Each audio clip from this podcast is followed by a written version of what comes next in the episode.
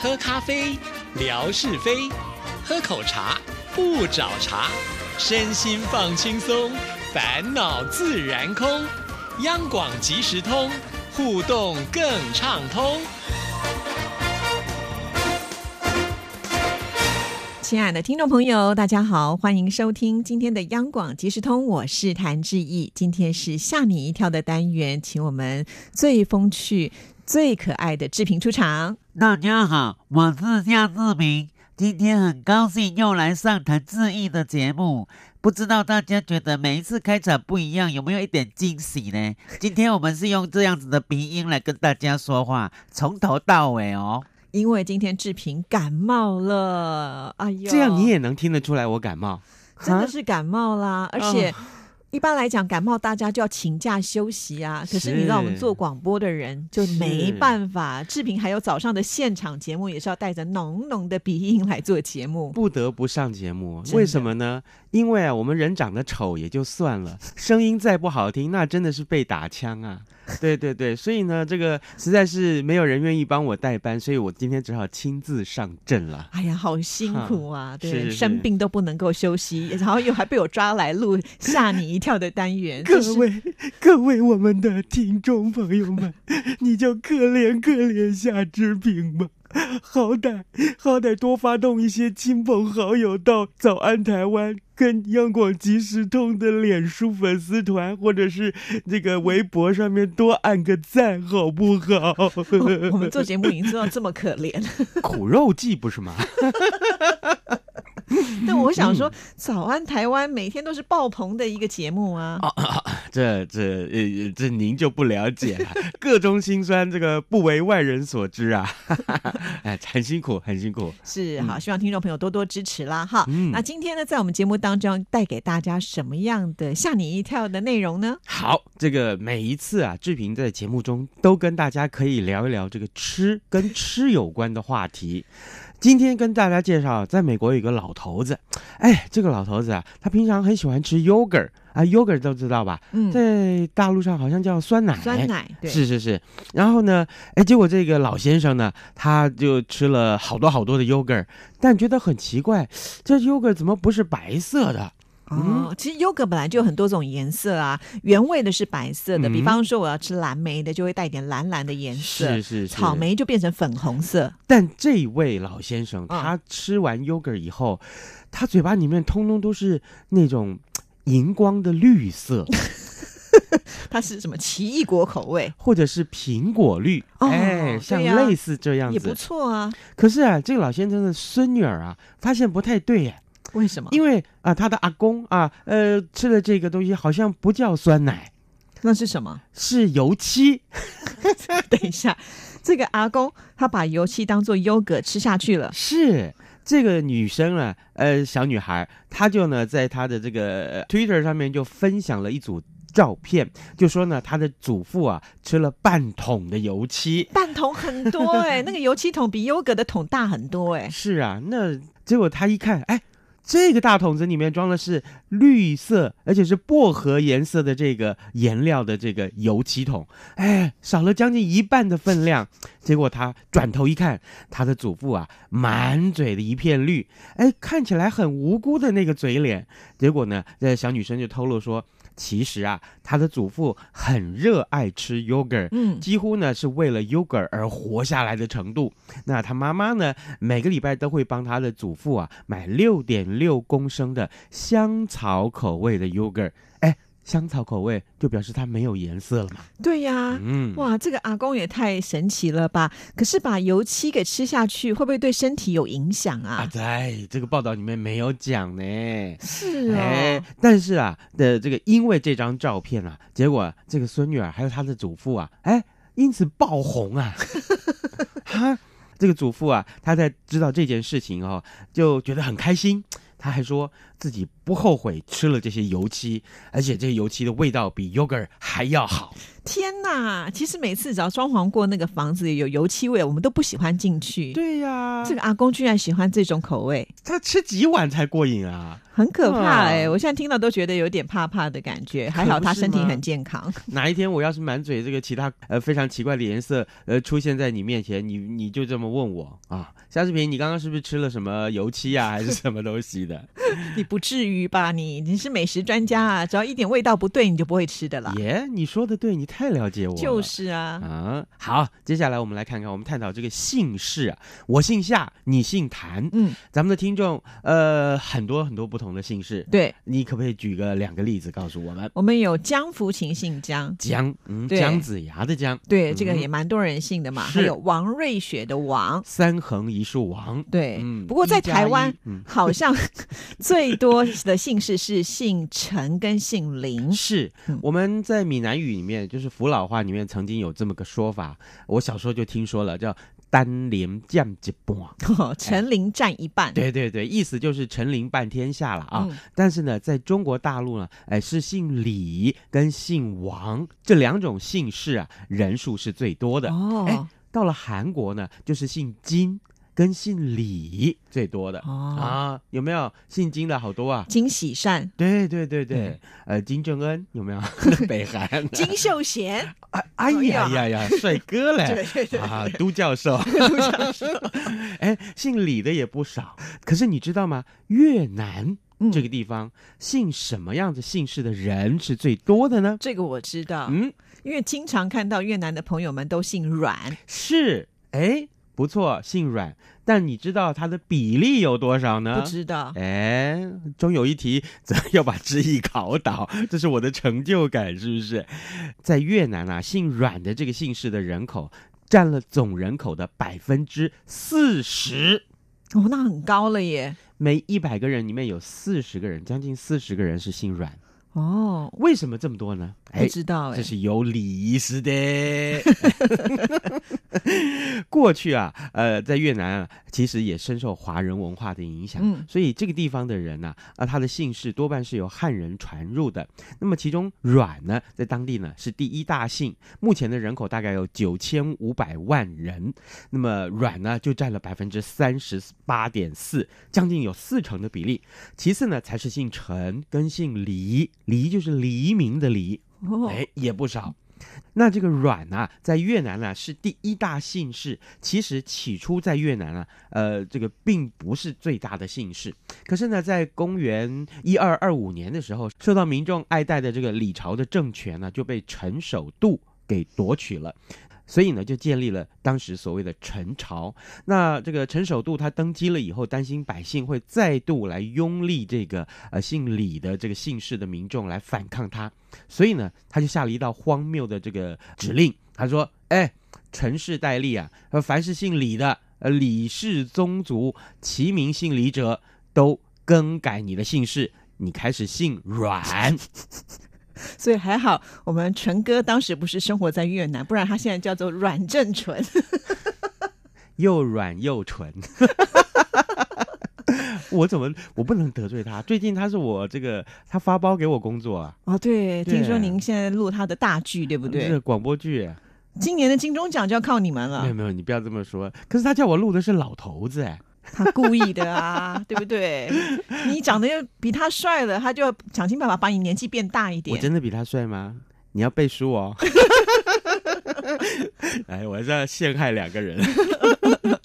哎，我们回到这个新闻上面啊，在越南当时的这个呃所有的贵族，几乎有一大半都改成一系之间就改了姓阮，然后之后呢又经过了胡朝啊，还有末朝这些时代，不少姓陈跟姓胡的呢也都改姓阮，最后呢代代相传，导致于啊阮氏的这个势力啊越来越大，甚至于最后还建立了一个封建王朝。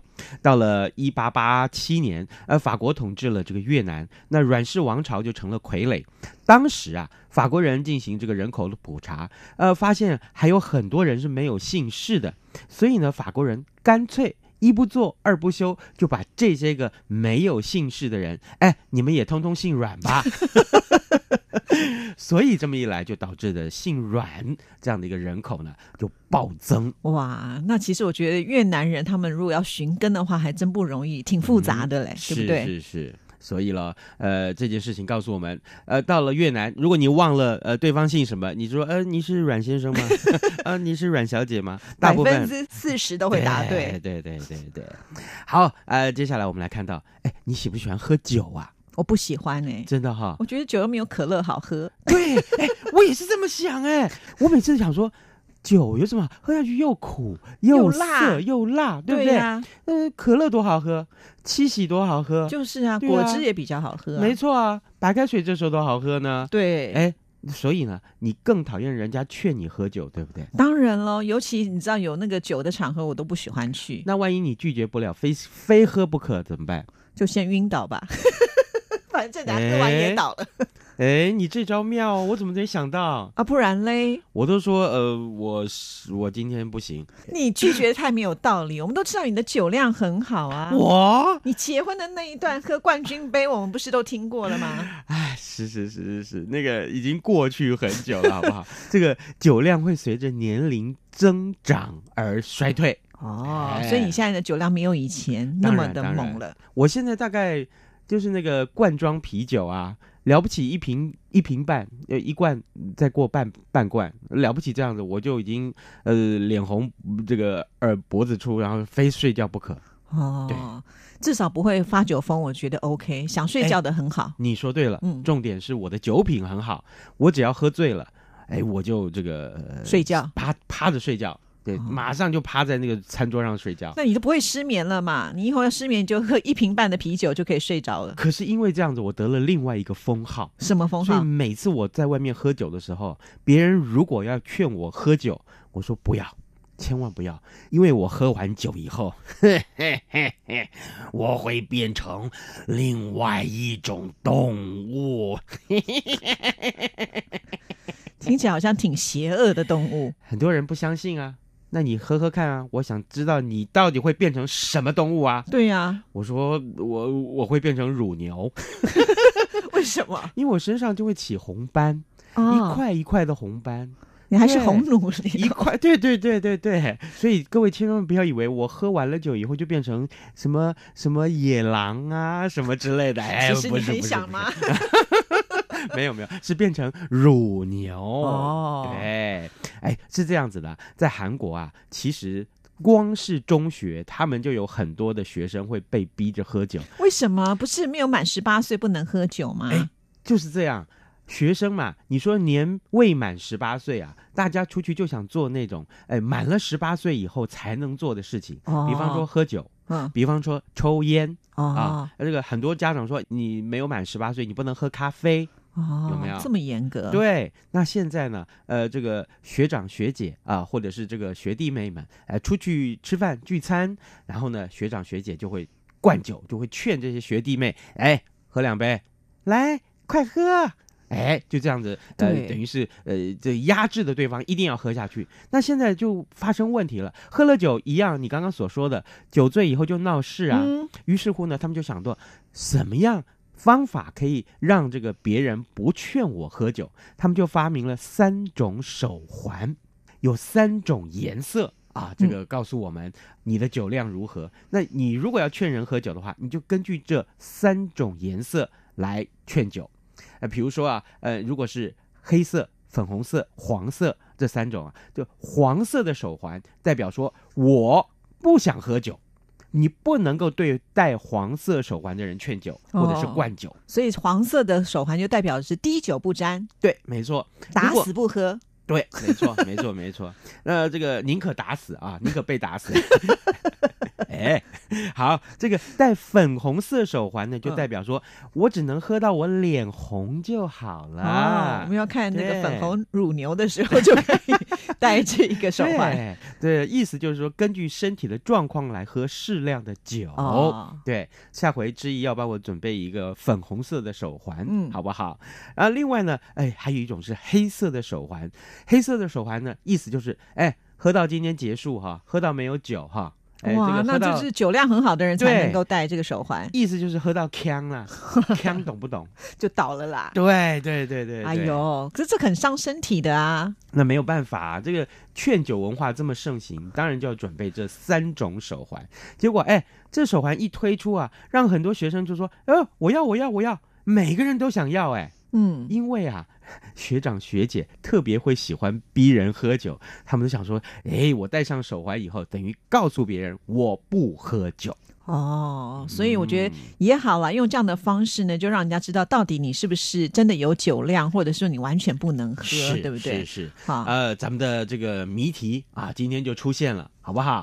这个 咱们今天要送什么呢？送这个央广特制的这个皮尺啊，各位要做衣服成为裁缝师的，就可以准备一下这个皮尺，非常的袖珍啊。对，而且我觉得这个也非常好的原因就是，我们知道现在呢，就是会看你的腰围，如果嗯大于多少，就表示说，哎，应该要减肥了，所以大家可以常常拿这个来量一量。那你可能要送我两个，为什么？腰特别粗，所以一圈不够你用，是这一圈有一百公分呢，怎么可能？真的有啊，了不起三十几公分吧，一百多公分啊，我哦量过。真的好。对对对，甚至于可以量身高了。没有啦，你至少要两个嘛，因为它一百公分。哦，好，那我也好想要啊。你又来了没有，我的谜题是什么？啊我的谜题是夏志平喝完酒之后会变成哪一种动物啊？哈哈哈哈哈！你千万不要写狼，懂吗？